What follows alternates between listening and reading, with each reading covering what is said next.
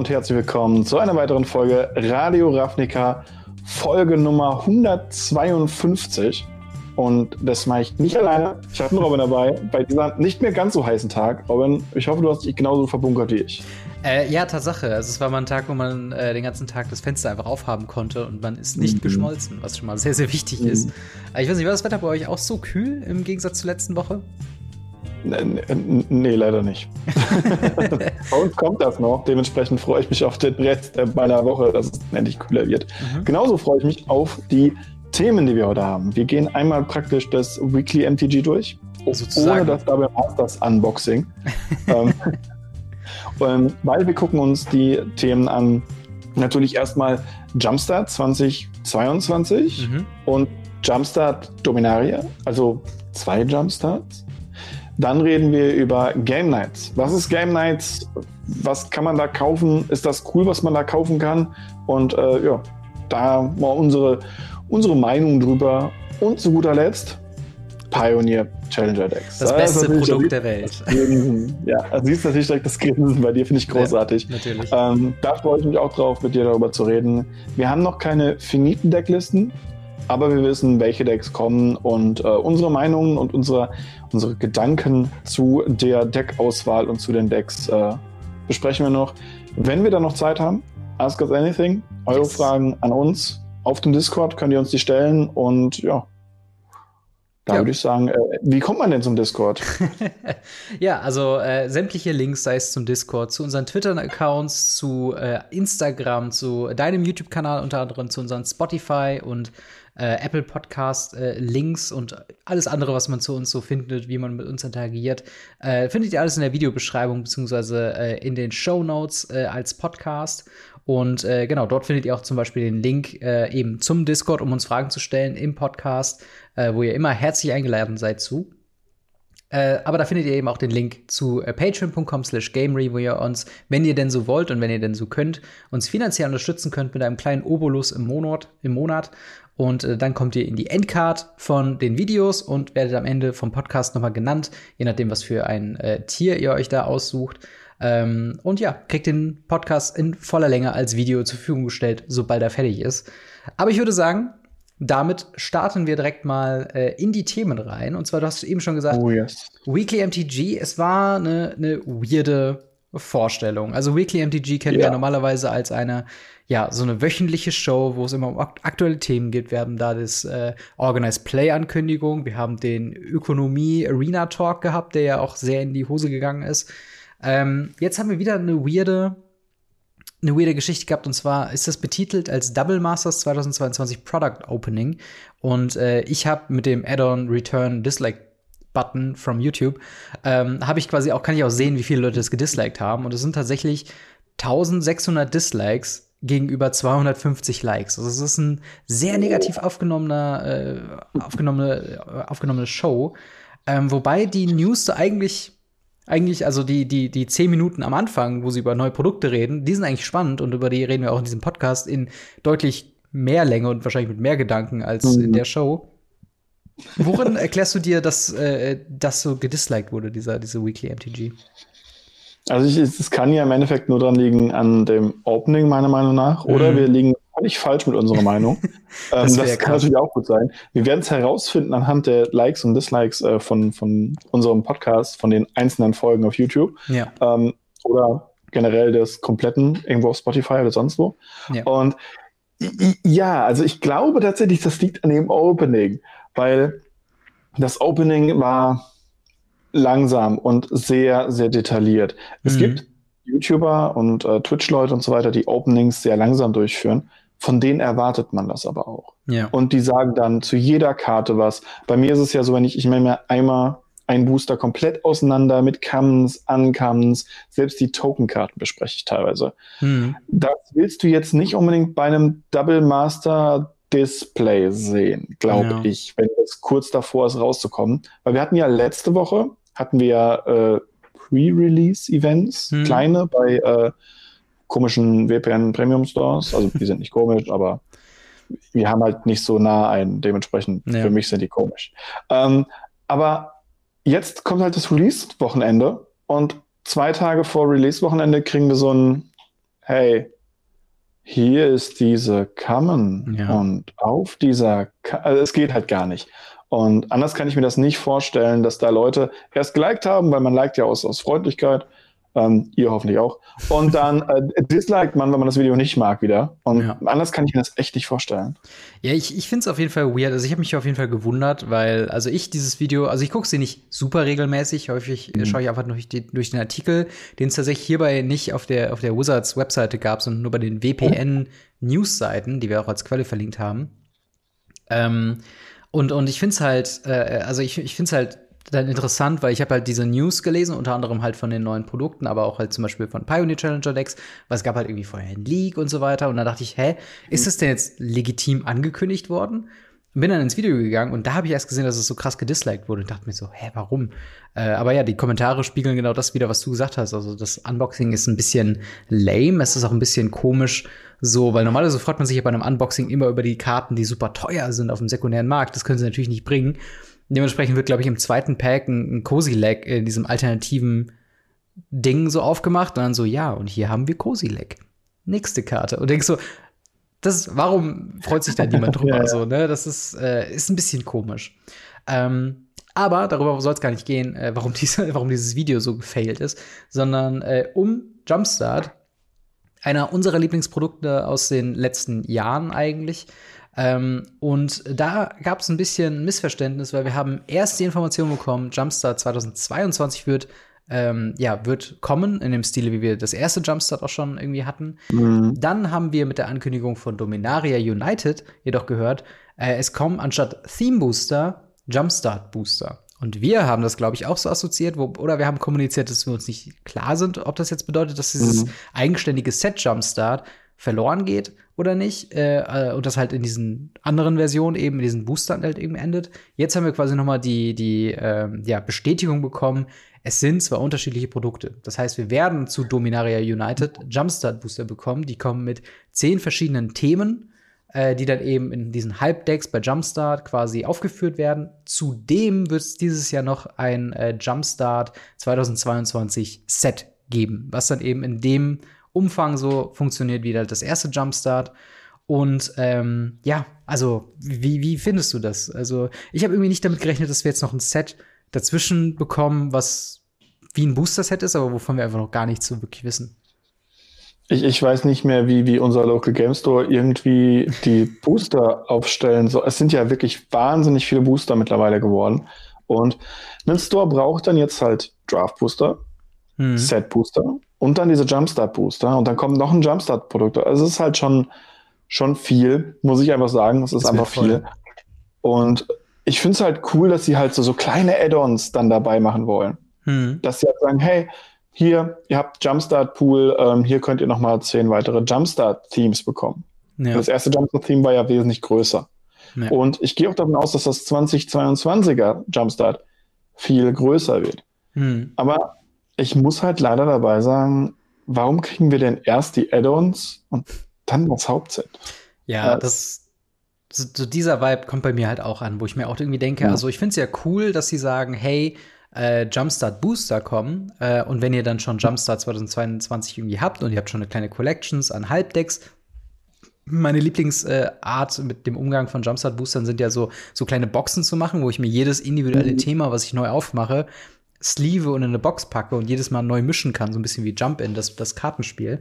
Ähm, und das finde ich halt genial, wenn man sich sagt, hey, ich bekomme hoffentlich, wahrscheinlich zu jedem Set eben äh, neue Auswahl an Sets. Und wenn ich dann sage, oh, da ist ein Artefakt-Thema bei Dominaria United, oh, ist ein Goblin-Thema in äh, Brothers War, dass ich meinen quasi Jumpstart Cube immer wieder erweitern kann mit neuen Sets, Ja. die ich dann wieder kombinieren kann mit, keine Ahnung, Piraten aus dem ersten Jumpstart oder wenn das zweite Jumpstart bringt dann irgendwie, keine Ahnung, mehr Volk oder so, ähm, dass man das halt eben weiter kombinieren kann und das halt immer spannend bleibt, weil es halt immer, also es wird wahrscheinlich ein Low-Power-Level halt eben geben, aber ähm, trotzdem halt irgendwie spannend, dass es halt so kommt. Aber es ist halt, wie gesagt, so weird, dass wir über Jumpstart 2022 so überhaupt nichts wissen.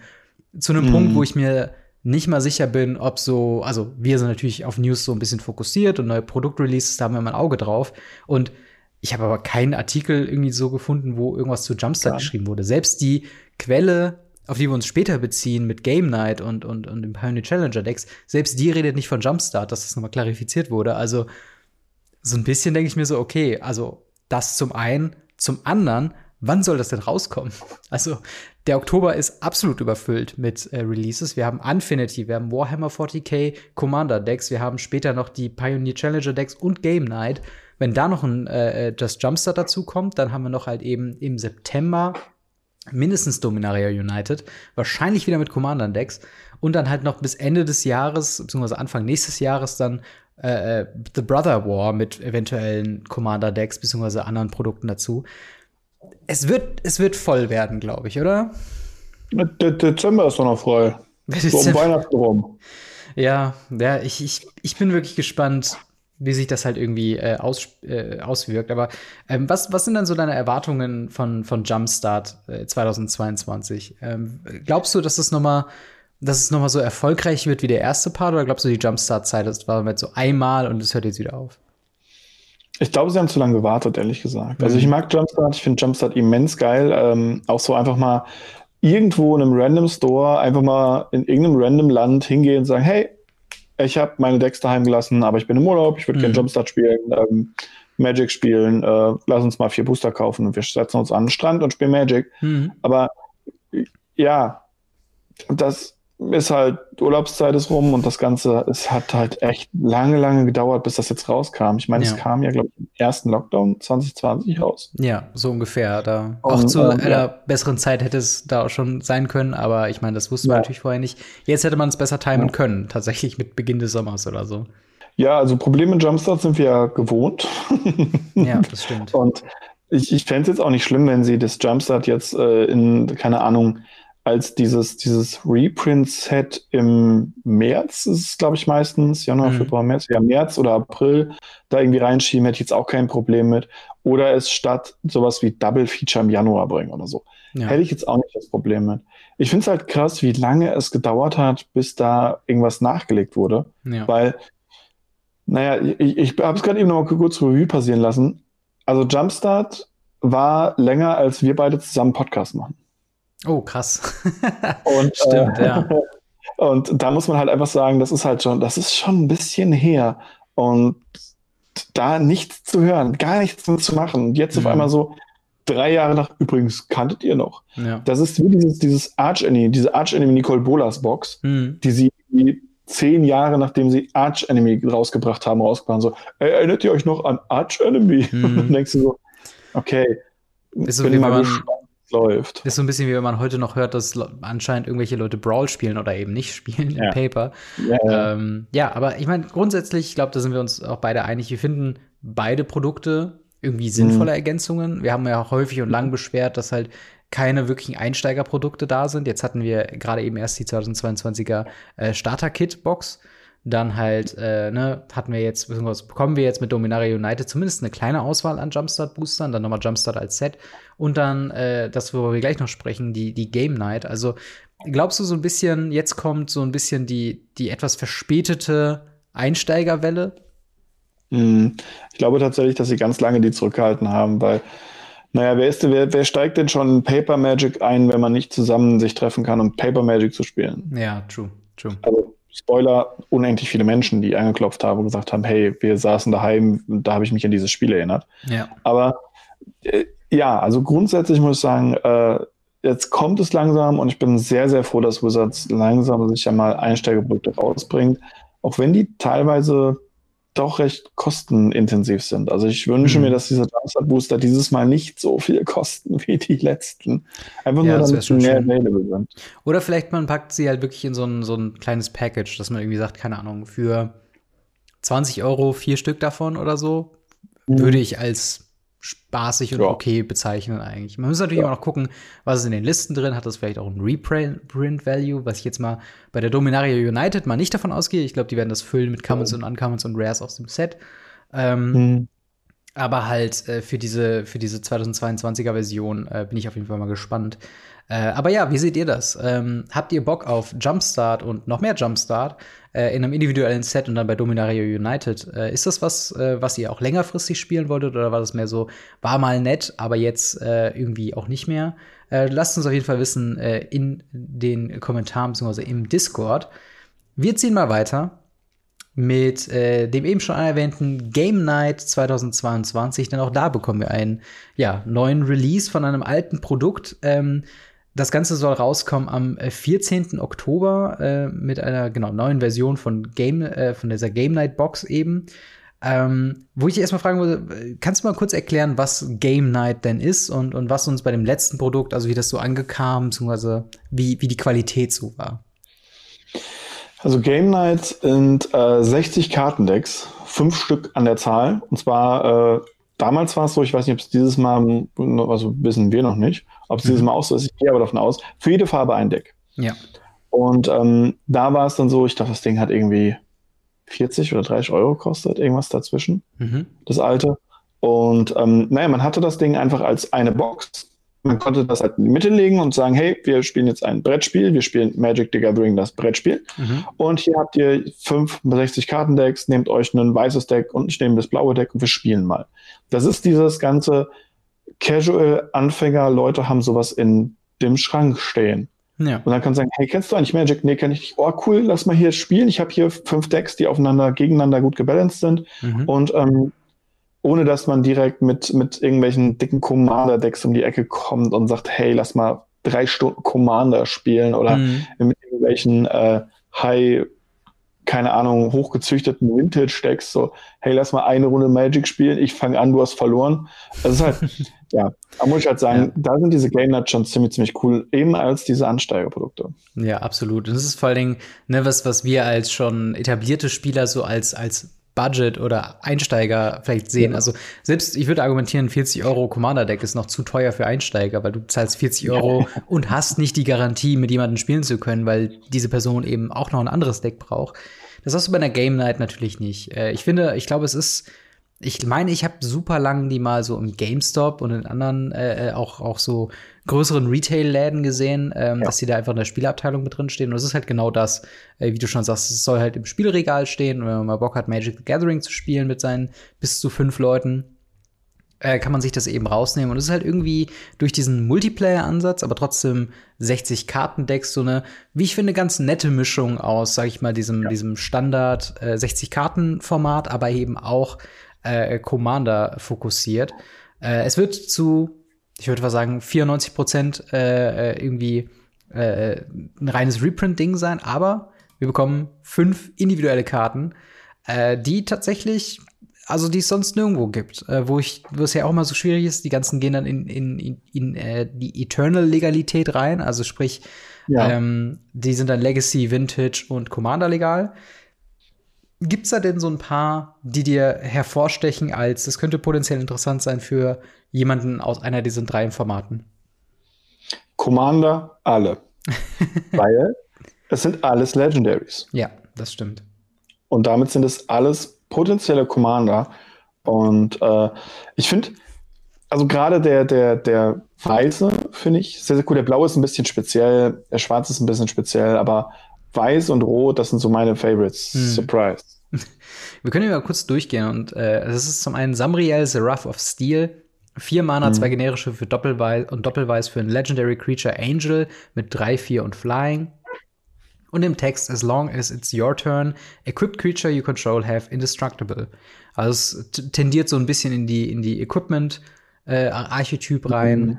Ähm, dann hast du ja noch erwähnt die blaue, das ist äh, Maiev äh, Insidious Singer, vier Mana, zwei generische, zwei blaue für ein 3-4 Legendary Creature Siren. Und für drei Mana kann man die aktivieren, also zwei generische, ein blaues. Goat Target Creature, whenever that creature attacks one of your opponents, this turn draw a card. Also Goat ist ja sowieso schon eine Go-to, äh, äh Go-to, ähm, Goat-to. Goat-to-Mechanik in Commander. Also das kennt man ja schon, die mhm. Mechanik. Mhm. Ähm, aber auch tatsächlich sehr, sehr interessant. Das eröffnet direkt schon so ein paar verschiedene äh, Sachen, äh, also auch Nogi, Draco Salad, da gehe ich jetzt mal nicht so de mhm. detailliert rein, aber drei Mana, drei, drei äh, Kobold-Schamane, wo er einfach schon den Text hat, Dragon Spells you cast cost one last to cast. Wo das reinkommt, ist klar. Äh, Imreal, äh, Elfheim Elite, vier Mana, drei, drei, der plus X plus X bekommt für, jede, äh, für jeden Elf, den du kontrollierst. Und der Combat assignen kann, als ob er nicht geblockt wäre.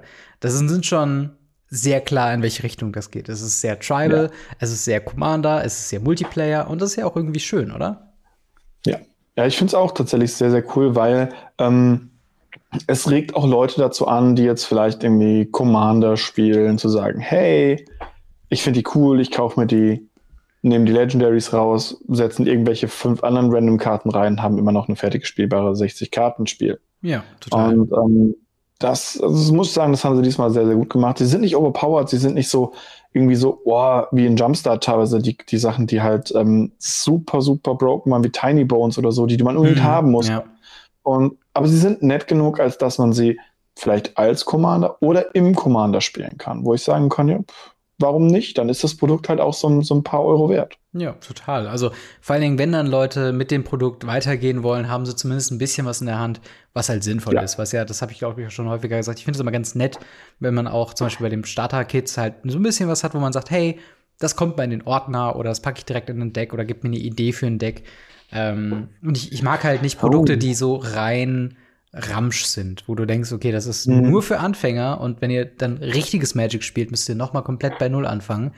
Äh, hier hat man halt wirklich eine, eine schöne äh, Mischung aus, aus Karten, die halt eben mit, mit maximal fünf, minimal drei Mana echt gut spielbar auch sind. Das ist auch weit weg von den ja. Siegen äh, äh sechs bis sieben äh, Mana kostenden Planeswalker aus den Planeswalker-Decks. Also, das oh, ja. ist schon echt ein Upgrade, glaube ich, davon. Also, ähm, wie, wie, wie ist deine Erwartungshaltung äh, mit dem Deck? Gut, auch da, ne, die Deckliste, wie jetzt die Kartensortierung da drunter ist, ist noch offen, aber ich glaube, wir beide erwarten da jetzt nicht viel. Ganz eine ganze Menge, mhm. keine Ahnung, 3 Mana 3, 2 mit Menace oder sowas. Also so sehr Vanilla, beziehungsweise ja. Keyword, einzelne Keyword-Karten irgendwie mit drin, dass es halt grindy fun wird. Äh, was, was erwartest du von dem Produkt? Äh, werden sich die Leute danach die Finger lecken oder eher nicht?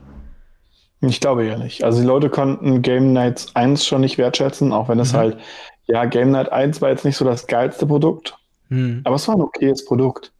Und äh, wie du ja selbst schon gesagt hast, es steht teilweise immer noch bei Stores drin. Ja. Also ich war neulich im Müller, da steht das immer noch bei uns drin. Ja. Und ja, die Leute können es halt nicht wertschätzen und die Leute, ja, meiner Meinung nach sind auch ganz viele Leute unterwegs, die Anfängern falsch Tipps geben und sagen, hey, ähm, du möchtest mit Magic anfangen, wie gesagt, hier, kauf den Commander-Deck, wir spielen eine Runde Commander und denkst dir, ja. Äh, nein, nein. Das ist halt irgendwie so ein bisschen eine Trap auch dann, ne? Also, mhm. und da ist halt sowas, finde ich dann schon sinnvoller, weil selbst wenn Magic ja. gar nichts für dich ist, du hast es halt im Regal und wenn irgendwann mal ein Kumpel vorbeikommt, der dann irgendwie Magic gespielt hat, oh wow, lass mal eine Runde zocken und vielleicht ja. Ne, das hat halt irgendwie seinen, seinen Alleinstellungswert, wo halt ein Commander-Deck, wenn sich die Spielgruppe entscheidet, nee, Commander ist nichts für uns, dann haben man halt fünf Decks, die verstauben. So. Ähm, ja. Das stimmt auf jeden Fall. Aber der direkte Vergleich Jumpstart, Game Night, was würdest du einem neuen Spieler oder einem Casual-Spieler eher empfehlen? Tatsächlich Game Nights. Ah, okay. ähm, weil es einfach, weil es einfach äh, du weniger machen musst. Also du hast die fertigen Decks da rum, die sind immer gleich, du hast nicht diesen Random-Faktor drin. Hm. Ähm, und wenn du dann weitergehen möchtest, kannst du halt danach dann oder einfach Fun haben möchtest, dann Fun Jumpstart spielen. Ja. Ähm, Jumpstart richtet sich meiner Meinung nach nicht so krass an Anfänger. Hm. Es kann von Anfänger genutzt werden, weil es kein Deckbuilding hat und äh, man sich da relativ äh, evene Gegner raussucht. Aber im Großen und Ganzen glaube ich, dass Game Nights das bessere Anfängerprodukt ist. Ja, das, das sehe ich auf jeden Fall. Also du weißt halt, was du bekommst quasi. Also fünf mhm. Anfängerdecks, wobei bei Jumpstart ähm, könnten Interaktionen komplexer ausfallen. Gerade wenn du dann, ja. keine Ahnung, Tiny Bones oder etc. hast und das andere Seite passt so gar nicht da rein oder so. Das, das stimmt schon. Das kann mhm. schon ein bisschen schwierig werden. Äh, und wahrscheinlich Power-Level-Gründe auch so. Also ich weiß halt, das meine Erfahrung mit, mit Jumpstart, da gibt es schon ein paar Kombinationen von Themen, die sehr, sehr krass sind. Mhm. Ähm, ja. Und dann halt, äh, hier hast du solche Probleme, glaube ich, nicht. Das sind schön, schöne, wahrscheinlich einfache Decks äh, und Ja, aber wie, wie seht ihr das? Habt ihr schon mal Game Night gespielt? Ist das was, was ihr für euch selber oder vielleicht für den erweiterten Freundeskreis irgendwie mal äh, im äh, Auge habt? Äh, wie gesagt, das Ganze kommt auch ebenfalls im Oktober, 14. Oktober, äh, mit eben dieser neuen äh, Version raus. Habt ihr Bock auf diese individuellen Einzelkarten? Und äh, wäre das ein Grund für euch, da was zu kaufen? Schreibt es uns auf jeden Fall in die Kommentare. Würde uns sehr, sehr interessieren. Mhm. Jetzt kommen wir jedoch ähm, zum ich würde mal sagen, Main Event zu dem, was äh, uns oder zumindest von uns beiden. Genau, was, was für mich auf jeden Fall die größte Neuerung ist, und zwar Pioneer Challenger Decks. Man hat es ja kaum für äh, möglich gehalten, dass wir tatsächlich nochmal eine zweite Welle davor bekommen. Ähm, die wurden angekündigt, dass sie eine äh, Rückkehr feiern in äh, diesem Jahr mit den Pioneer Challenger Decks 2022. Wir haben vier neue Einsteigerprodukte für das Pioneer-Format. Mhm. Ähm, ganz kurz eine Erklärung für alle, die es nicht wissen. Was ist denn eigentlich Pioneer? Äh, Pioneer ist das neue Modern. ähm,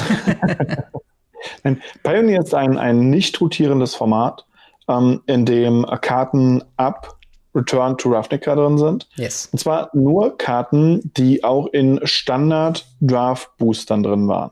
Mhm. Ähm, tatsächlich hierbei relevant, weil es gab ja komische Set-Booster, wo andere Karten drin waren, oder auch gab es Karten in Theme-Boostern, die äh, nicht legal sind in Pioneer, soweit ich weiß. Wenn ich mich da irre, dann äh, schreibt mir das in die Kommentare. Mhm. Aber ich meine, die Theme-Booster, zum Beispiel dieser Engel aus dem Theme-Booster, ist nicht legal, richtig? Das müsste ich nochmal nachgucken, aber ich, so, so, Sachen wie die Mystical Archives von Strixhaven oder sowas.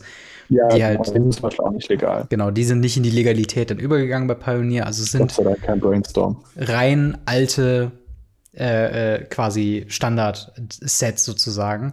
Was halt, wie du schon sagst, mhm. so, so, einen eigenen Charme hat von so ein bisschen modern von vor fünf Jahren wahrscheinlich. Äh, mit sehr vielen ja. coolen Interaktionen. Das ist mein persönliches Lieblingsformat. Ähm, und auch das, was ich irgendwie mittlerweile am meisten spiele. Und äh, ja, wir haben vier neue Decks bekommen, die äh, von den Themen folgendermaßen sind. Wir haben einmal Demir Control, äh, Oz of Humans, Is It Phoenix und Gruul Stompy. Das heißt, zweifarbige Decks. Äh, eine sehr interessante mhm. Auswahl, weil sie eine sehr große Spannweite haben zwischen, die kennt man schon länger in Pioneer, bis hin halt zu interessante Take Takes von anderen Ist das Decks Deck? sozusagen. Genau, genau. also, genau. Und ähm, es fällt so ein bisschen auf, bei zwei Decks äh, namentlich erwähnter äh, Demir Control als auch äh, Cruel Stompy steht halt noch mal vorne im Titel Pioneer vorher, was zu Verwirrung gesorgt hat, denn Amazon hat das vorher geleakt äh, so ein bisschen mit diesem mit diesem Bild von den vier Decks und da haben alle gesagt, boah, das ist fake, weil nur bei zwei von denen steht Pioneer drüber. Aber der Grund ist, dass das eins zu eins die Namen sind von dem letzten Standard Challenger Decks. Mhm. Da gab es nämlich auch einen Demir Control und auch einen Gruul Stompy. Und um die zu unterscheiden, äh, hat man das eben noch mit Pioneer dazu geschrieben. Hat anscheinend nicht gereicht, den kompletten rechten Rand voll zu schreiben mit Pioneer, aber naja, gut. Ähm, außerdem halt Mono White Weenies oder Mono White Humans. Ich weiß gar nicht mehr, wie es bei Standard hieß. Ähm, das ist. Mono White Weenie. Wobei, White Agro ist, glaube ich, der offizielle Begriff. Weenies nennt das. White Agro, stimmt. White Agro, White Agro, ja. genau. Weenies nennen das alle, alle Magic-Spieler, aber eigentlich ist es Agro. Ähm, das ist recht ähnlich, wahrscheinlich vom Archetyp her wie Ours of Humans. Das heißt, wir haben drei Decks, die sehr ähnlich sind zu den Standard-Decks, die wir davor bekommen haben, zu denen wir auch was gemacht haben. Ähm, wie findest du die, diese Idee? Haben sie jetzt einfach quasi alte Decklisten einfach nochmal gedruckt und mit dem Pioneer-Label bestückt? Ich hoffe nicht. Ich hoffe, sie machen was ganz Großartiges. Es wäre zum Beispiel cool, hm. ähm, wenn in dem äh, Ors of Humans jetzt so zwei Talias drin waren. Ja. Weil in dem Wild Agro waren zwei Talias drin. Hm. Und so hat man dann vier Talias.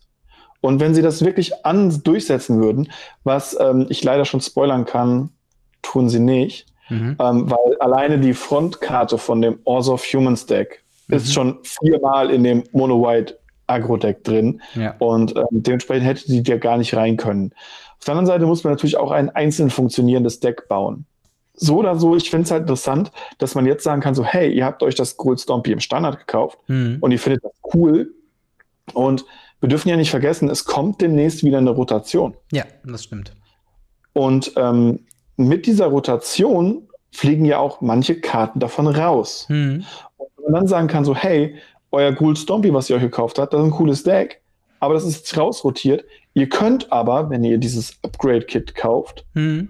beide Decks fusionieren und könnt daraus ein cooles Pioneer-Deck bauen. Total, ja. Ob sie das wirklich so gemacht haben, weiß ich nicht. aber ich fände es halt cool. Ja, absolut, absolut. Also ich finde es sehr ähm, spannend, weil es halt auch, wie gesagt, das hat so ein bisschen was von Yu-Gi-Oh!, wo es ja auch immer heißt, so kauf Mhm. dir zwei, drei äh, äh, von den Structure-Decks, beziehungsweise von diesen Pre-Constructed Decks und du hast so ein Top-Tier-Deck so. Ja. Und wie cool wäre das, wenn man wirklich sagen konnte, hey, äh, hol dir White Agro Standard und Oz of Humans Pioneer und du hast vollwertiges White bzw. White Black Agro ähm, äh, als, als sehr solide Liste sozusagen. Aber du hast eben schon das Mhm. Coverart verwendet äh, oder, oder ähm, genannt. Und äh, das heißt, dementsprechend wissen wir schon von vier Karten, die da drin sind. Also in, in Demir Control wird auf jeden Fall äh, Narset Pater of Wales drin sein. In Oz of Humans haben wir den Luminarch Aspirant äh, vorne dran. Bei Izzet Phoenix der namensgebende Arclight Phoenix. Und bei Gruul Stompy haben wir den, äh, wie heißt der nochmal? Äh, Ruhmbringer. Wie heißt das nochmal? Auf Deutsch? Äh, auf Englisch? Ich, ich weiß es nicht. Der Glorybringer. Glorybringer. Ich war die ganze Zeit bei, bei Glorybringer, genau, genau. aber das macht auch keinen. Sinn, so ein Denglisch zu reinzunehmen. Ähm, Ganz schlimme Kreatur aus Amon Cat. ich finde ja auch ganz gut, okay, aber ähm, naja, jedenfalls finde ich, finde ich das sehr spannend. Also gehen wir mal auf die Decks selbst Mhm. ein. Wir haben mit Izzet Phoenix, glaube ich, das kompetitivste oder das, was vom Namen Ja, her zumindest am, am längsten und am, am höchsten in der Tierliste irgendwo auftaucht. Also Izzet Phoenix ist seit Abstand. Genau, nach dem aktuellen Stand ist es halt wirklich einer äh, einer der, der ja, absoluten Top-Decks, die man aktuell spielen kann. Ähm, und halt Izzet Phoenix war vor allen Dingen auch einer der ersten Decks, die so mit Einfuhr von Pioneer als Format eben da war. Eben basierend auf dem damaligen Mhm. Standarddeck äh, zu Gilden von Ravnica-Zeiten und so weiter. Ähm, also das ist schon mal sehr weit oben. Ich würde tatsächlich sagen, als nächstes so in der, in der, in der kompetitiven Rangliste von wegen Decks, die man kennt, ist halt entweder Gruul Stompy, wenn es sich nämlich bezieht auf die neueste Gruul-Variante, was ich halt eben nicht glaube, die so ein bisschen, äh, die sehr stark sich orientiert hat an den Mono-Green Khan Combo Decks, beziehungsweise Mono-Green Ramp Decks, die mit Karten wie Nixos Shrine of Nyx und halt eben äh, Cavalier of Thorns eben, ne, die spielen jetzt im Playset, das erwarte ich jetzt von dem Deck nicht, aber die halt eben eigentlich nur eine einzige Gruul-Karte haben und das ist die, der Dragonlord äh, Atarka. Äh, und das wäre schon richtig krass, wenn die, wenn die Liste diese Richtung gehen würde, sozusagen. Ähm, Hm. aber es ist halt, wie du schon sagst, also beziehungsweise wie du schon reagiert hast, ist wahrscheinlich eher unwahrscheinlich. Es geht wahrscheinlich mehr so in Richtung Mhm. Bone Crusher Giant, Burning Tree Emissary und so weiter und so fort. Dann wäre Ja. die Alternative äh, dazu als, als nächst competitives Deck ist tatsächlich Demir Control, was nicht so häufig gespielt wird, aber eigentlich jedes Mal, wenn es gespielt wird, äh, in der Liste, äh, die so Top läuft. Genau, die, die läuft wirklich top. Also die Leute, die die Mir Control mitbringen, die wissen, was sie tun. Und dann eben an letzter Stelle. Aber, aber Ja. da einmal ganz kurz eingehakt. Ich habe keine Demi-Kontrollliste gefunden, die Narset spielt. Keine einzige. Das ist, das ist fair, ja. Äh, Narset ist, glaube ich, halt immer, also es ist halt so ein, so ein Sideboard All-Star und je nachdem, mit Ja. was für einer Zeit du gerade da bist, also, ne, wenn, wenn gerade Lotus Field oder andere Combo-Decks, so äh, Jeskai Ascendancy, die halt einfach super viele Karten ziehen, genau dann ist halt Narset immer gut und ich gehe mal davon aus, dass sie. Weißt du, wann ich Narset hart feiern würde? Wann? Wenn sie Days Undoing mit reintun würden. Ja. das wäre das wär wirklich krass, wenn sie da so diese kleine Combo da noch mit drin hätten. Genau, halt als auch eine Art Combo-Deck. Aber da haben sie EZ Phoenix wahrscheinlich schon als Combo-Deck. Ja, wenn, ja, wenn man es so, so nennen kann, ne? Aber ja, also, Ja. aber dann, wie gesagt, an, an vierter Stelle wäre dann tatsächlich House of Humans, was kein Äquivalent in der Tierliste irgendwie hat. Es gibt Five Color Humans, was momentan wieder so eine kleine Renaissance feiert, äh, was aber dann, wie gesagt, sehr stark äh, bandfarbend ist, also äh, weiß, äh, also sehr, sehr primär, hauptsächlich 80% eigentlich weiß, dann halt grün und dann noch ein bisschen blau. Und hier und da wird noch mal schwarz gesplasht für einen Kudro oder so. Ähm, Mhm. Die Orsov-Liste, die ist spielbar und das bietet auch, glaube ich, wahrscheinlich eine ganz gute Grundlage für dann das Five-Color-Humans-Deck, aber ist halt eben nicht, ähm, nicht mehr so kompetitiv einfach, beziehungsweise war auch nie so, dass man die irgendwo mal gesehen hat. Ähm, aber ja, Hallo, man kann damit voll viel abräumen, ja. man kann damit wirklich was großartig. abräumen. Einziges Pioneer-Deck, was ich besitze.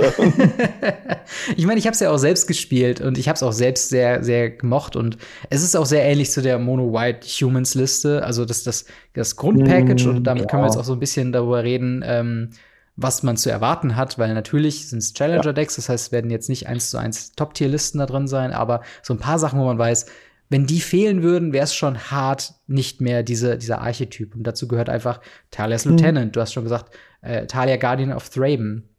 Sowas wie Graveyard äh, Trespasser, die ja tatsächlich noch mhm. standardlegal mhm. sind. Also das wäre nicht so schlimm, wenn es äh, daran fehlen wird. Aber wenn wir House of Humans sagen, müssen wir eigentlich auch General Kudro sagen. Also der gehört eigentlich schon ja. in so eine gute House of Liste so zweimal, vielleicht auch nur einmal irgendwie mit rein. Ähm, ja. Was ich halt echt cool fände, wäre sowas wie Kytheon, der halt flippt in Planeswalker. Hm. Ja, müsste eigentlich. Also es wird weniger gespielt in letzter Zeit. Ich habe ja einige Schwarz-Weiß-Human-Listen neulich erst rausgesucht, weil ich mein Deck mhm. updaten musste, weil ich endlich mal Lurus rausgenommen habe. Und ähm, er wird weniger gespielt wie früher. Die Listen sind mittlerweile sehr, sehr straight. Mhm. Und ähm, muss sagen, sieht auch sehr, sehr geil aus. Wenn du da mal auch Ergebnisse siehst, laufen die auch ziemlich gut. Ja. Aber die meisten Leute entscheiden sich halt mehr Farben zu splashen. Ich finde, das Schwarz hat vor allem im Sideboard einiges an Vorteile. Das also stimmt. ich würde mich halt freuen, wenn halt sowas wie, wie ähm, Thoughtseize mit drin ist, damit oh, du ja. wirklich Thoughtseize und den, ähm, den Freebooter hast mhm. und vielleicht diesen, diesen drei Mana aus, ähm, aus Zendika, ich weiß gar nicht mehr gerade, wie er heißt, ähm, der halt mhm. halt nochmal jeden Cleric, Warrior und so weiter nochmal was mitnehmen ah, kann. Ja. ja. Und dadurch, dass viele deiner Humans auch Clerics sind, wie zum Beispiel der Aspirant, mhm. ähm, kannst du halt manchmal mit ihm auch zwei Karten wegnehmen. Ja. Was in bestimmten Matchups ziemlich, ziemlich cool ist. Und ich glaube halt, also alleine sowas wie Adeline und so weiter und so fort, das schwarz-weiß Orzov Human Deck können sie fast komplett da reinklatschen, mhm. wenn sie nur ein an der Landbase sparen, wie sie es meistens machen. Ja. Weil die Karten selber kosten halt fast nichts. Das stimmt. Also ich war noch im Überlegen, sowas reinzunehmen, was man halt auf jeden Fall erwarten könnte, ist halt Thraben Inspector oder halt, ne, ja. so, so ein paar halt Mono-White-Geschichten, äh, die dann eben immer dabei sind. Äh, ne, Italias Lieutenant Talia habe ich schon erwähnt. Die sind alle keine teuren Magic-Karten. Ich glaube, wir haben sogar eine ähnliche ja, genau. Und wir haben halt sowas auch ähnlich gesagt zu dem Standard-Deck, dass man es sehr leicht upgraden kann in so eine Orzov äh, Humans, beziehungsweise eine Human Tribal-Liste. Und ich glaube, mhm. wie du schon sagst, ich, ich glaube, vielleicht wird Orzov Humans so ein bisschen das Deck, wo sie am meisten äh, von Rare Lands, also ich rede da unter anderem von mhm. sowas wie äh, die, die Fast Lands, wie heißen die nochmal, Concealed Courtyard und vielleicht sogar Courtyard, Shockland, ja. das wäre richtig krass, aber wahrscheinlich eher nicht. Und halt Thoughtseize wäre halt ein richtig krasser Brecher für Sideboard. Einer, mhm. so haben sie ja bei dem Orsov äh, Auras äh, Deck vom letzten Jahr, haben sie es damit reingenommen, ja. wenn sie jetzt hier noch einen zweiten reinbringen würden. Das wäre schon, wenn du dann über mehrere Jahre hast, dann irgendwann dein Playset sozusagen voll.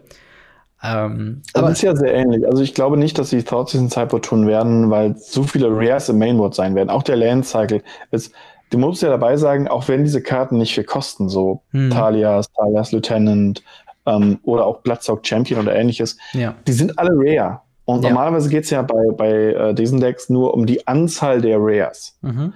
Und ähm, da waren wir, waren wir mit Odds of Auras super, super, super weit vorne, weil so gut wie nichts davon rare ist. Das stimmt, das stimmt. Nicht davon rare ist. Ja. Und ähm, deshalb hatten wir so eine gute Landbase da drin. Hier ja. glaube ich das tatsächlich leider nicht. Und deshalb glaube ich auch, dass dieses Humans Deck von allen das mit dem wenigsten Value sein wird, auch wenn es natürlich für mich persönlich das mit dem höchsten Spielwert sein wird. Ja, total. Also ich, also allein durch meine persönlichen Interessen und dass ich halt so ein Humans, Humans Typ einfach bin oder White Winnie Typ auch einfach sehr gerne bin, ähm, ist das auf jeden Fall was, was interessant ist, aber wahrscheinlich für mich persönlich rausfällt, mhm. weil ich habe schon alle Staples, aber das ist halt so, mhm. so ein richtig tolles Ding, wo die Challenger Decks quasi aus Versehen noch einen Nebennutzen haben, neben man möchte das Deck spielen und zwar, dass es eine ganz gute Basis gibt für eben andere Decks, weil sagen wir mal, es ist ein mhm. Thoughtseize drin, es ist vielleicht ein Playset, ähm, Bloodsoaked Champion drin, vielleicht ein Graveyard Threspasser oder zwei, da hat man schon echt viel von einem Mono Black Agro Deck auch drin, also auch wenn man da ja. natürlich noch ein paar mehr Karten dafür braucht, die meisten davon sind aber auch nicht super teuer, ähm, hat man zumindest so in den Farben vielleicht einen ganz guten Grundstock an Karten und, und eigentlich kann man das Ähnliche auch zu dem äh, nächsten Deck, und zwar Gold Stompy, sagen, mhm. wo ich würde jetzt mal ausschließen, dass wir die äh, Dragonlord äh, Ataka Ramp Liste bekommen, weil da ist unter anderem auch Emrakul The Promised End und so drin.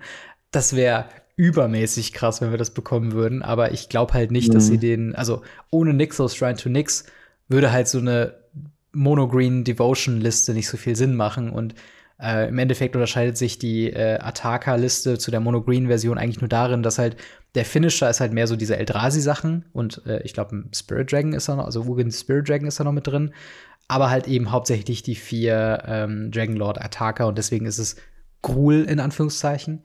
Sehr viel wahrscheinlicher mhm. ist es bei dem, dass wir halt diese Version kriegen mit äh, Reckless Bushwhacker, äh, Goblin Rebel Master, Burning Tree Emissary, vielleicht so, Questing ja. Beast, ähm, Elder Gargaroth äh, und halt eben die Lands. Vielleicht sogar Cavalier of Thorns, weil das finde ich trotzdem auch ein sehr guter Beater, auch wenn es jetzt nicht sein Hauptfokus ist.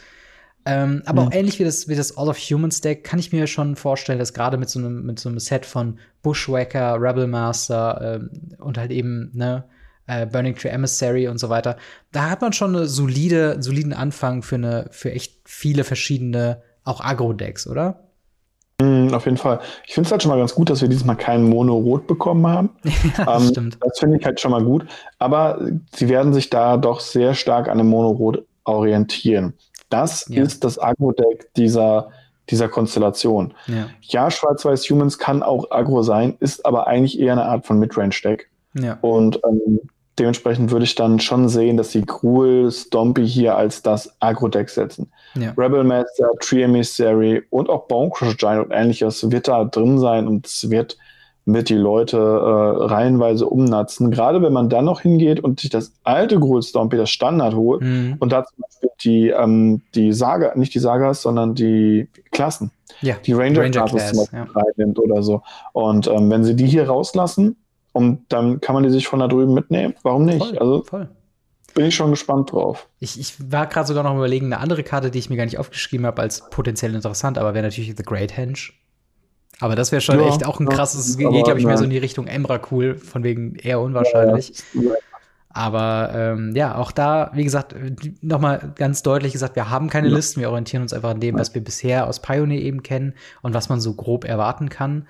Ähm, aber, was wir uns wünschen. Genau, und, und teilweise, was wir uns wünschen. Also gerade so ein Emrakul oder eine Great Henge, von mir aus können die da auch im Sideboard zwei bis viermal irgendwie rumspuken, hätte ich gar nichts gegen. Ähm, ich glaube, selbst sowas wie Elder Gagaroth, ähm, der ist ja auch irgendwie super teuer geworden.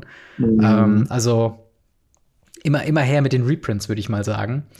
Ähm, das nächste Deck, äh, was, äh, wo ich mir auch nicht so sicher war, was ich da überhaupt erwarten würde, ist halt eben Demir Control, weil klar, die oh, Farben yes. und der Archetyp Control, wir haben es eben schon kurz erwähnt, die, das gibt's schon länger und es gibt verschiedene Ausführungen, aber heutige Demir Control Decks spielen, wie du schon sagst, eben wenig Nahset und gehen halt mehr in so eine, ja, viele Board Vibes, viele äh, so sehr, sehr gut gerüstet gegen Creature Matchups. Ein paar spielen Torrential Gearhold, ein paar spielen Hullbreaker Horror. Äh, da gibt es halt eine sehr hohe Varianz eben drin. Es gibt auch sehr viele, die mhm. zum Beispiel mehr in so eine Spellslinger-Geschichte hingehen, mit halt sowas wie äh, Tainted Indulgence und dann halt ähm, sowas ja. wie Thing in the Eyes oder sowas. Also, da bin ich wirklich gespannt, auf welche Liste sie da äh, halt am Ende wirklich dann sich festlegen. Potenziell könnten auch hier Thoughtseize drin sein. Die aktuell gespielte Demir Control Liste spielt vier im Main Deck.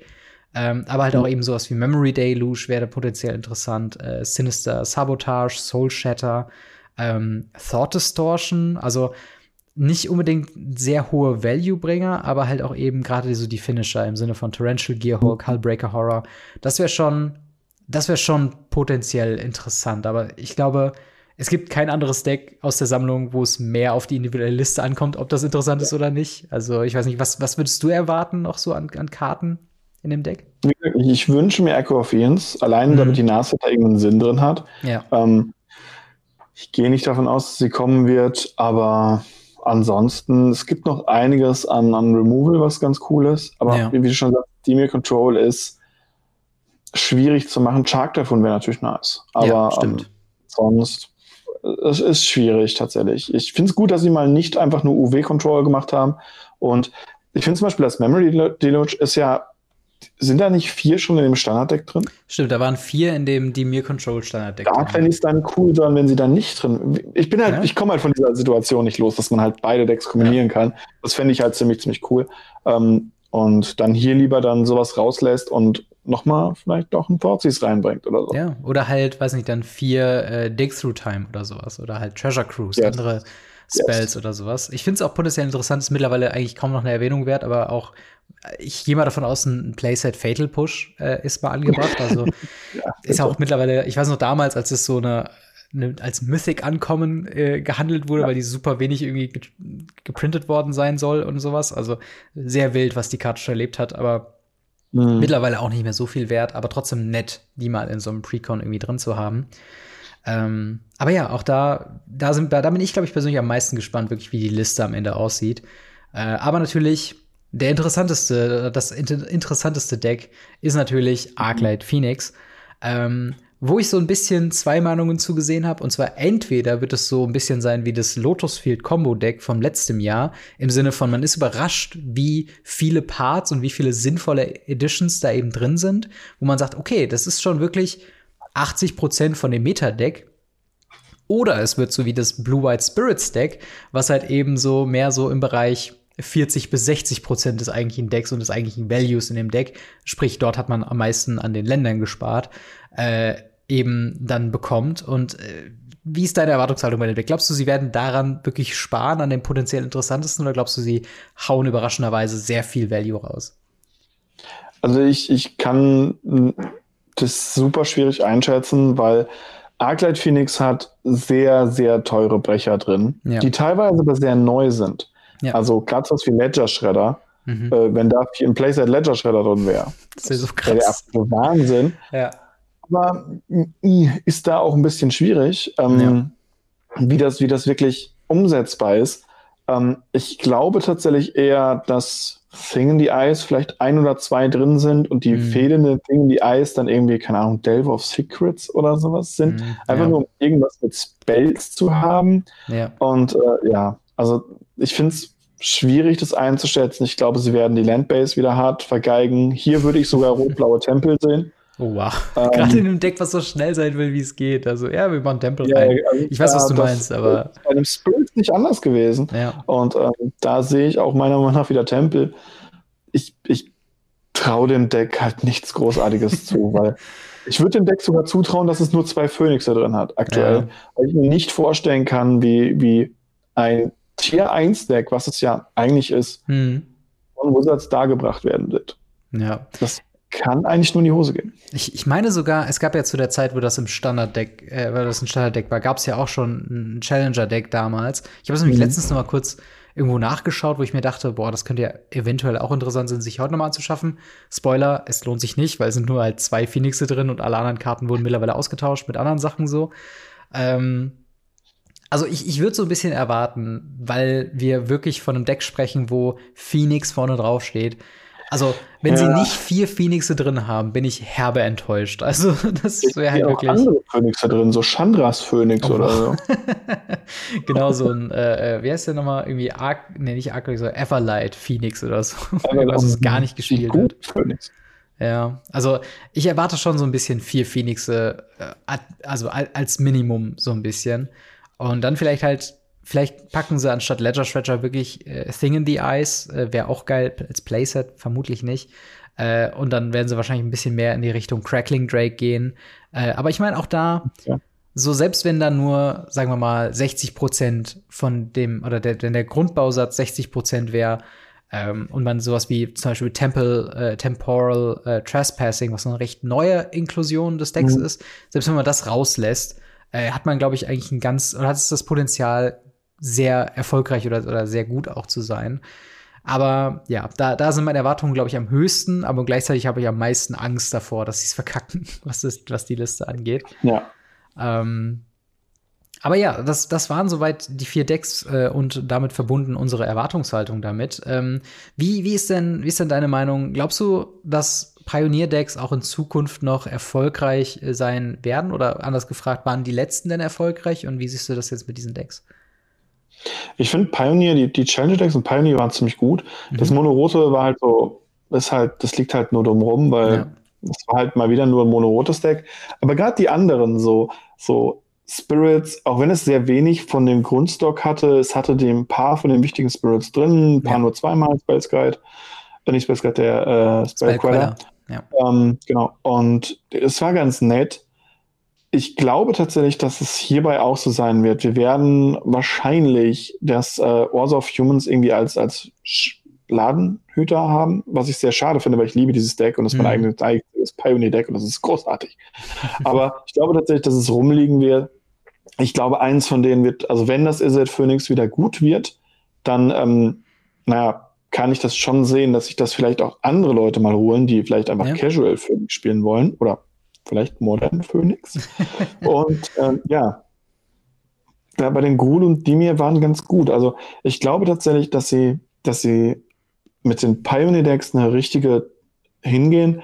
Ich bin gespannt, was der Preis sagt, mhm. weil war das letzte Mal schon nicht so günstig. Letztes Mal waren die ja so um die 40 Euro rum, 40, ja. 45 Euro. Wobei Nach der Preiserhöhung. Ja. Ich, also ein Fuffi bis 55 sehe ich tatsächlich schon, gerade weil es halt Pioneer ist und sie halt wissen, dass sie halt mhm. halt da auch eure Sachen reinmachen können. Also. Also ich sag mal so, wenn es jetzt, also wenn, wenn, wenn das Produkt so in der Erwartungshaltung von den letzten wäre und so im Bereich 40 bis 50 Euro wäre, wäre ich, glaube ich, fein damit. Wenn es darüber geht, müssten es mir die Decks schon ein bisschen bieten. Also dann erwarte mhm. ich schon ein bis zwei Shocklands in jedem drin äh, und solche Sachen halt. Ne? Dann würde ich halt auch so sagen, okay, Dafür muss jetzt aber auch schon Gruul Stompy echt schon sowas wie ein Emrakul oder, oder halt ein Great Henge oder sowas drin haben. Einfach nur, damit man halt eben weiß, okay, man geht da immer noch mit einem positiven Ding mit raus. Also, ne, ich finde, also es darf halt auch nicht zu teuer werden. Und zumindest was so, was so Preis-Increases in Produkten angeht, was zum Beispiel die Commander-Decks angeht, da hat es ja tatsächlich ein bisschen was gebracht, von der Deckqualität von 20 auf 40 Euro Decks zu gehen. Und wenn ein ähnlicher Qualitätsanstieg von, sag ich mal, 40 auf vielleicht 55 Euro oder sowas angeht, aber die Decks halt dann das Vierfache an Wert irgendwie mit sich bringen, finde ich das aus mehreren Aspekten halt eben äh, spannend. Also selbst wenn man sich die Produkte nicht kauft, dann werden zum Beispiel die Phoenixe ein bisschen günstiger, dann werden ein paar Parts aus Gruul vielleicht günstiger, dann werden vielleicht auch die Länder günstiger, ähm, die sie jetzt halt zum Beispiel nicht in, in Double Masters reprintet haben und so weiter. Ja. Ähm, und so, so äh, hoffe ich oder, oder erwarte ich schon, dass diese, diese Decks einen positiven Gesamteindruck auf, auf das Pioneer-Format haben werden. Und äh, ja, sobald wir die Listen haben, werden wir natürlich wieder drüber sprechen, weil äh, yes. jetzt sind das alles noch Mutmaßungen und, und Gerüchte äh, im Raum, aber ähm, es macht auch immer sehr, sehr viel Spaß, allein von den Themen her darauf zu schließen, was könnte uns denn erwarten. Mhm. Wie viel davon, wie lange wir dann halt echt. So daneben. Beim letzten Mal? Das letzte Mal lang, es ging, es ging. Also wir lagen nicht so krass daneben. Ja, krass. Ein paar von den Wünschen, wie zum Beispiel die Ranger-Classes in den ja. Standard-Decks waren ja sogar erfüllt. Das und stimmt, bei den Pioneer-Decks war es auch ganz okay, tatsächlich. Also ja. Ja, total. Also ich bin auf jeden Fall gespannt. Ich, ich finde es halt schön, in welcher Frequenz die halt kommen. Also es war jetzt gerade so, dass ich mir gedacht habe, okay, jetzt sind, glaube ich, auch die letzten Boxen bei uns in den Local Game Store von dem Standard-Deck so langsam vergriffen. Natürlich gibt es so ein paar Ladenhüter. So, ich glaube, das Vampires liegt halt immer noch sehr viel herum.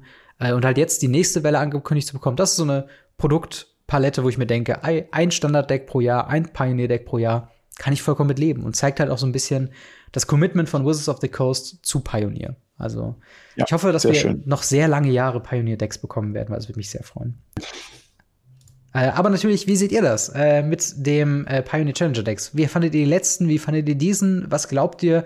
Wo liegen wir richtig bzw. falsch mit unseren äh, Vorkehrungen? Was erwartet ihr für Listen? Schreibt es uns auf jeden Fall in die Kommentare bzw. ins Discord. Das würde uns sehr, sehr freuen. Wir ziehen aber mal weiter zu Ask Us Anything. Eure Fragen, unsere Antworten. Wo schickt man denn eigentlich die Fragen hin, wenn man denn Fragen an uns hat? In den Discord, der Gamery slash Radio Ravnica Discord. Da haben wir die Rubrik Ask Us Anything. Und äh, wichtig hierbei, diese Fragen, die ihr dort stellt, werden von uns beantwortet mhm. äh, im Podcast. Und ähm, dementsprechend könnt ihr da alles Mögliche fragen, private Fragen, wie wir es neulich schon hatten, ähm, oder auch Sachen zu Magic oder was ihr immer schon mal wissen wolltet. Ja wovon ich dich ein bisschen vielleicht frage, es nicht zu tun, ist dort dann auf Fragen zu antworten, weil das sind Fragen, die an uns gerichtet sind. Ja. Wenn Fragen an die Community kommen, haben wir einen eigenen Bereich dafür, und zwar Fragen an die Community. Genau. Und dementsprechend, ja, dort könnt ihr eure Fragen stellen. Genau, tobt euch aus, so wie es zum Beispiel äh, Omnisalat gemacht hat mit seiner Frage, wie baut man Sideboards? Ich sehe sehr oft, dass diese nur aus 15 Einzelkarten bestehen. Macht das Sinn? Ja, wie, wie ist denn das Thema Sideboard bei dir aufgestellt? Äh, wie, wie gehst du an deine Sideboards ran für deine Decks? Ähm, ich hole mir einen Kasten. Nein, nein, nein. Ähm, es ist tatsächlich so, ähm, Sideboards sind für mich äh, Key-Instanz, was, wenn es darum geht, sich an eine Meta anzupassen. Ja. Das Mainboard ähm, hat meistens einen Core, was relativ gleich bleibt, aber das Sideboard muss vor jedem Turnier angepasst werden, meiner Meinung nach auf mhm. aktuelle Meten, auf neue Decks, die aufgekommen sind, auf neue Karten, auf die man sich einstellen muss. Und das machen ganz wenige Spieler. Aber ähm, Sideboards sind sehr, sehr, sehr, sehr wichtig. Ja. Wenn ich jetzt hingehe und sage, ich nehme ein Sideboard für eine Meta, die vielleicht nur aus drei, vier Decks besteht, mit denen ich, die ich schlagen muss, mhm. dann gehe ich natürlich nicht hin und stelle eine, eine breite Bandbreite an Einserkarten auf. Ja. Sondern dann nehme ich vier, vier, vier, drei, fertig. Also keine Ahnung. Viermal Rest in Peace, um alle Friedhöfe zu exilen. Mhm. Viermal äh, die, äh, die, die Feeding Silence, die Wenig Silence. Deafening um, Silence. Äh, ja, Deafening Silence, um halt sowas wie Z Phoenix zu unterbinden. Mhm. Ähm, oder da nehme ich noch, keine Ahnung, viermal Wrath of God rein, weil haufenweise Kreaturen rumlaufen. Und so weiter und so fort.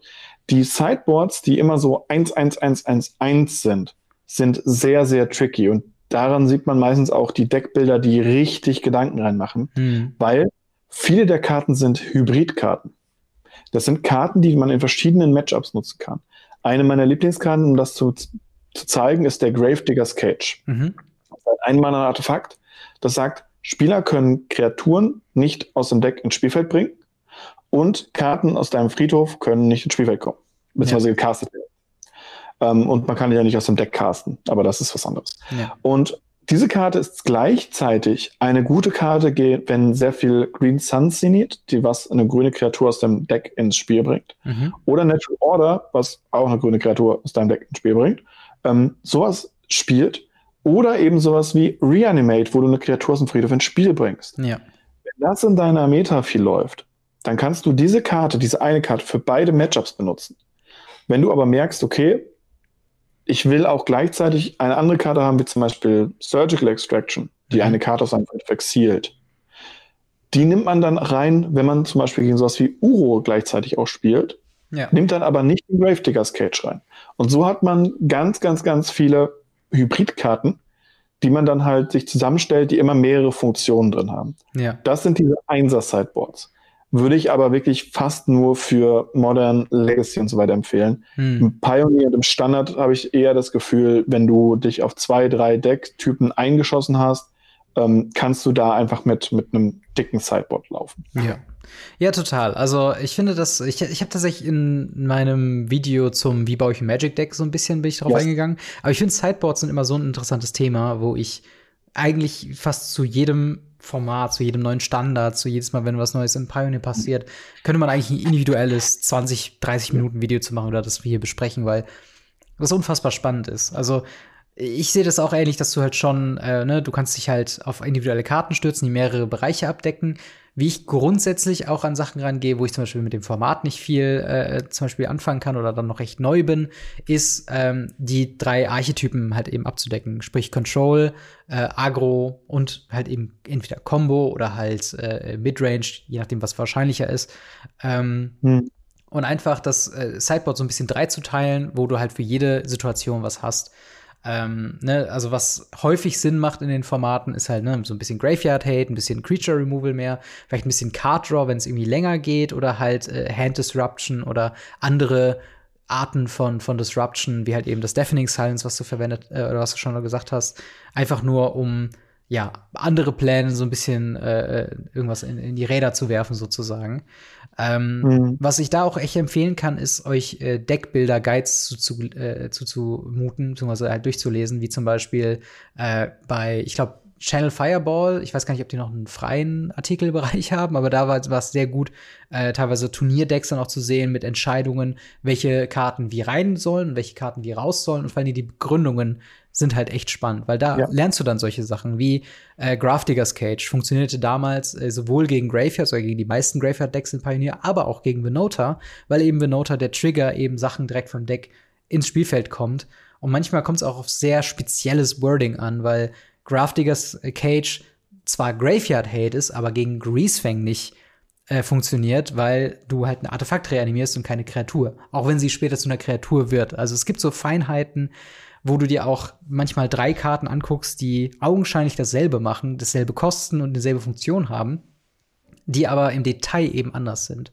Und mhm. deswegen finde ich das extrem spannend. Auch gerade Thema Removal, ne, sollte ich mir irgendwie vier Fatal Push ins Sideboard packen oder vier äh, Blood Chiefs Thirst oder sowas in der Art, ne? Das ist halt sehr spannende Fragen. Und äh, ne, wenn du es einfach haben willst, wie gesagt, drei Archetypen, äh, ein bisschen was gegen Kreaturen, ein bisschen was gegen Friedhöfe reinhaben. Äh, wenn du es halt spezieller haben willst, guck dir die Meta an von dem Format, was du spielst. Äh, oder geh auf eigene Erfahrung. Wenn du halt Standard bei dir äh, nur im Local Game Store spielst und du merkst, alle spielen Mono Red, ja, dann wäre es wahrscheinlich angebracht, äh, ein paar Live-Gain-Sachen mit reinzunehmen, die halt explizit gegen dieses Deck irgendwie funktionieren. Und äh, das kann echt wahre Wunder wirken. Also es ist super, super wichtig und man lernt auch nie aus, was das angeht. Äh, die nächste Frage ist von Quinn. Äh, dort wird gefragt, wurde mal äh, ein Grund genannt, warum Secret Lair und diverse Sammlerprodukte nur auf Englisch gedruckt werden? Ist die Nachfrage nach Deutsch- oder Non-Englisch-Karten allgemein eher geringer? Das ist auch eine sehr interessante Frage, weil wir da auch irgendwie so gar nicht, oder ich zumindest von meiner Seite aus gar nicht so viel drüber nachdenke, weil ich denke, na klar sind die Karten auf Englisch. Aber wie siehst du das denn? Das war immer schon so. Das ist die einfache Frage, die einfache Antwort. Ja. Ähm, wir haben mit äh, Moderne Horizonte das mhm. erste deutsche Premium-Set überhaupt gehabt, ähm, soweit ich mich erinnere. Wir hatten äh, Premium Sliver Decks, Premium Lightning Deck, Premium Graveborn Deck, alles Englisch. Mhm. Wir hatten äh, damals noch die, die allerersten äh, hier Plane Chase Decks und so weiter, mhm. die Arc Enemy Decks auf Englisch also es war halt einfach so, dass Premium-Produkte immer auf Englisch sind, mhm. weil Premium-Produkte haben meistens nur eine Printwave, eine Printrun, ein Ding, was einfach rausgemacht wird. Und dann druckt das Wizards einfach und sagt, hier habt ihr es. Viel Spaß damit. Ja. Und Secret Layer funktioniert ja genauso. Sie machen einen Printrun, sie sammeln halt ein, wie viele da sind, schmeißen es raus und fertig ist. Mhm. Ähm, wenn sie dann anfangen, das Ganze in verschiedenen Sprachen zu machen, was sie bestimmt irgendwann machen werden, weil bei Premium-Produkten haben sie es ja mittlerweile auch gemacht, ähm, also bei anderen Premium-Produkten, mhm. Premium-Sets ist der, der richtige Ausdruck, aber auch nicht bei allen, wie man jetzt teilweise auch wieder sieht. Und ähm, da finde ich es halt interessant, dass sie da halt ähm, diese Schritte jetzt in Sinclair wieder zurückgemacht haben und voll, komplett von vorne, von neu anfangen. Mhm. Weil, wenn ich es richtig in Erinnerung habe, gibt es ja zum Beispiel auch die, die Spellbooks. Ja. Nicht auf Deutsch und auch die Commander. Ja. Äh, ich weiß, die Commander Collection Green und Black haben die wir auch, gibt's nur, auch nur auf, auf, Englisch, soweit ich weiß. Korrigiert uns da gerne, wenn wir da falsch liegen, aber. Sehr, sehr gerne. Ähm, aber ähm, das sind halt Sachen, die, die kommen einfach auf Englisch. Ich glaube nicht, dass, die, dass es da an der, an der Sprache, an der, an der Nachfrage der Sprache ist. Hm. Es gibt Leute, die spielen nur deutsche Karten. Ja. ja. Davon gibt es gar nicht mal wenige. Vielleicht sind das aber eher die Ausnahmen oder eher die Casuals, mhm. sag ich mal, ähm, die halt mhm. vielleicht sowas kaufen würden oder so. Ich kann es da nicht genau einschätzen. Also ich glaube schon, dass die Annahme versus, versus of the Coast ist, dass Sammlersachen und halt eben auch gerade Secret Lair sich an, an schon etablierte Spielerinnen äh, eben richtet. Mhm und äh, man irgendwie davon an, äh, davon ausgeht, dass diese halt dann alle Karten auf Englisch erstmal haben wollen. Was bei vielen stimmt, bei uns ist es zum Beispiel halt auch sehr häufig so der Fall, auch wenn wir wissen, dass äh, sehr viele auch einfach deutsche Karten haben wollen, das respektieren wir natürlich. Mhm. Äh, aber ich glaube halt, sobald es halt in andere Sprachen geht, wird es sehr schnell schwierig von der Produktionsweise, weil ich glaube, ähm, wenn man alle Magic the Gathering äh, SpielerInnen halt eben nimmt, dann ist davon nur ein relativ kleiner Teil, äh, der dann eben diese Sammlerprodukte eben sich tatsächlich kauft oder auch Secret Lair relativ wenig nur kauft. Also auch wenn es immer noch sehr viele sind und es wächst ja auch vielleicht so mit der Zeit, aber ähm, auf den ganzen Markt gesehen sind das sehr wenige. Und wenn man jetzt diese wenigen noch unterteilt in Deutsch, Französisch, äh, Spanisch, Japanisch und Chinesisch und so weiter, dann musst du, glaube ich, so viele verschiedene Prints irgendwie anlaufen, weil jede Karte, also jedes mhm. Sheet muss ja dann nochmal individualisiert werden. Ähm, dass es, glaube ich, sich nicht lohnt, da diesen Aufwand zu betreiben und dann noch die Bestellungen zu unterteilen in äh, Deutsch, Englisch. Und dann gibt es wahrscheinlich auch noch so Rückmeldungen wie, hey, ich habe es auf, also so Fehler wie, ich habe es auf Englisch bestellt, die Deutsche bekommen und dann muss das wieder Retoure gelaufen werden, dann müssen vielleicht nochmal neue Sachen gedruckt werden und ja. ich kann mir gut vorstellen, dass Wizards of the Coast sagt, so, das ist uns irgendwie einfacher, wenn wir das sowieso in-house produzieren und in-house versenden, das nicht über Local Game Stores geht, wenn wir das halt eben einfach auf Englisch halten, weil einfach mit der Annahme, dass wenn Leute aus Deutschland äh, sich das bestellen über die Wizards of the Coast Shop, dann ist das meistens, das meistens Leute, die halt sich mehr mit Magic beschäftigen und dementsprechend zu einem hohen Prozentzahl vielleicht eher englische Karten sowieso bevorzugen würden. Also ja. das, das geht da so ein bisschen, ähm, glaube ich, mit rein. Aber hey, wir können auch nur mutmaßen, wir wissen es tatsächlich nicht. Und vielleicht kommen ja irgendwann Secret Lair, äh, Secret Lair Drops auf Deutsch. Das wäre natürlich eine ne schöne Erweiterung, einfach der Inklusion auch wegen. Und zu guter Letzt haben wir noch drei sehr schnelle Fragen, die wir sehr schnell abhandeln können. Und zwar von Herr von Quack. Der fragt uns entweder oder Fragen. Zum einen Power Rangers oder Captain Planet. Oder? Nein, Power Rangers oder Captain Planet. Ja, oder. Das sind drei Auswahlmöglichkeiten, so, okay. oder? Verstehe. Äh, ich würde sagen Power Rangers. Captain Planet fand ich schon irgendwie immer weird. Komischer, grünhäutiger Typ. Kann ich nicht viel mit anfangen. Dann Darkwing Duck oder Chip und Chap. Darkwing Duck. Ja, auf jeden Fall. Äh, dann 2, 3 äh, Risiko. Dann One Piece oder Dragon Ball. Dragon Ball, hundertprozentig Dragon Ball. One Piece habe ich aufgehört zu gucken, als sie 30 Mal dieselbe Folge gezeigt haben, wie Listen irgendeine Fahne abschließt. Grausam und einfach nur für, für die Tonne. Ja. Ähm, aber Dragon Ball war meine Kindheit, Dragon Ball Z war meine Jugend und äh, mhm. Dragon Ball GT habe ich zum Glück nie gesehen. also Dragon Ball muss ich für mich auch sagen, das war, glaube ich, das, was mich halt so zu Anime erstmal gebracht haben. Ich bin da mittlerweile wieder raus, aber äh, One Piece, also das dauert halt noch ewig, bis die mal fertig werden. Mhm. Und ich weiß, Dragon Ball geht technisch gesehen auch noch weiter mit irgendwelchen Spin-off, Dragon Ball Super Geschichten und so weiter, aber Dragon Ball wird, glaube ich, nostalgischer einfach in meinem Herzen eher bleiben als One Piece. Auch wenn ich die Zeit, die ich One Piece geguckt habe, fand ich es gut. Äh, aber ja, das sind soweit alle Fragen, die wir für heute haben. Äh, dementsprechend, wenn ihr Fragen habt an der Stelle, wenn ihr äh, eure Frage vermisst habt, dann äh, schreibt es gerne ins Ask Us Anything Thread auf dem Discord. Und äh, an der Stelle auch nochmal kurz der Aufruf. Wenn euch das hier gefallen hat, lasst dem ganzen Like da, bewertet uns positiv bei sämtlichen Podcatchern. Äh, es würde uns sehr, sehr weiterhelfen, denn äh, dadurch wachsen wir als Podcast immer weiter. Mehr Leute könnten uns potenziell sehen und das wäre äh, sehr, sehr schön für uns. Und natürlich mhm. wollen wir noch ein kurzes Dankeschön an unsere Patreon-Gold-Unterstützer da erwähnen. Äh, und zwar haben wir da den General Götterspeise, Buster Madison, EasyReader24, Jan, Jan-Erik und Faria. Vielen, vielen Dank für euren Support jeden Monat. Wenn ihr an dieser Stelle genannt werden wollt, schaut vorbei bei patreon.com slash gamery und schaut, ob ihr uns da ein bisschen unterstützen könnt, wenn ihr denn so könnt. Ähm, und natürlich ein besonderes Dank an dich für eine weitere Woche Radio Ravnica. Immer wieder gerne. Und dann hören wir bzw. sehen wir uns nächste Woche wieder. Haut rein, bis dann. Ciao. Ciao, ciao.